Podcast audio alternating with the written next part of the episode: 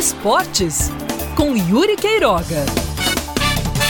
Tudo bem que o Campinense está ali classificado já, já é o primeiro colocado do grupo, está na semifinal, mas mais um treinador foi anunciado. Será que a opção melhor para o Campinense não seria dar continuidade ao trabalho de Hélio Cabral, por mais que ele tenha mais experiência ali como auxiliar ou como apenas preparador físico do que propriamente como treinador? Experiência se dá dando oportunidades. Você só dá rodagem a qualquer profissional se ele tiver como trabalhar naquela função.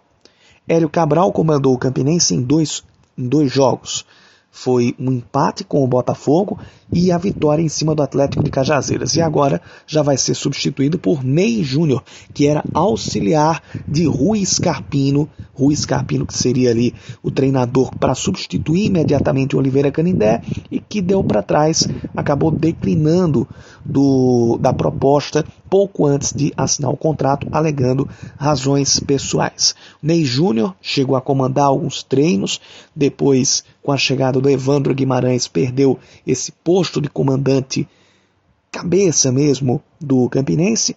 E depois da negativa do Evandro Guimarães, da tentativa mal sucedida com o Igor César e desses dois jogos com o Hélio Cabral, vai assumir o clube para basicamente levar a equipe a uma final de campeonato, para basicamente fazer com que o Campinense busque o que não aconteceu nos últimos dois anos. Um título que bateu na trave.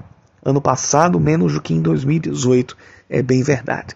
Então, Ney Júnior já vai chegar e ter como primeira partida um, entre aspas, amistoso de luxo, mas que na verdade é o clássico dos maiorais contra o 13. Jogo que já pode garantir o Campinense direto na Série D do Campeonato Brasileiro e que pode eliminar o rival do Campeonato Paraibano.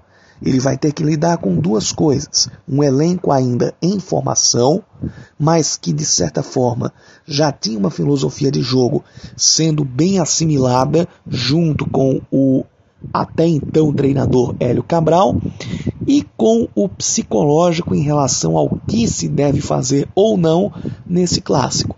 Jogar apenas pelas suas forças, conviver ali com uns pressionando para entregar, outros pressionando para jogar, para eliminar o rival 13 ou então eliminar o Botafogo, enfim, jogar com esses nervos e depois entrar num mata-mata em que vai ser obrigatória a passagem para a final. Vai ser colocado o Campinense numa posição de favoritismo e de um favoritismo que não pode ser quebrado dentro de campo. A missão para Ney Júnior não é das mais fáceis, mas ele encontra, de certa forma, um time dentro de campo que pode dar a ele uma tranquilidade para conduzir esse trabalho.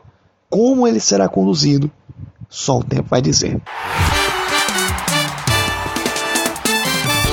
Esportes com Yuri Queiroga.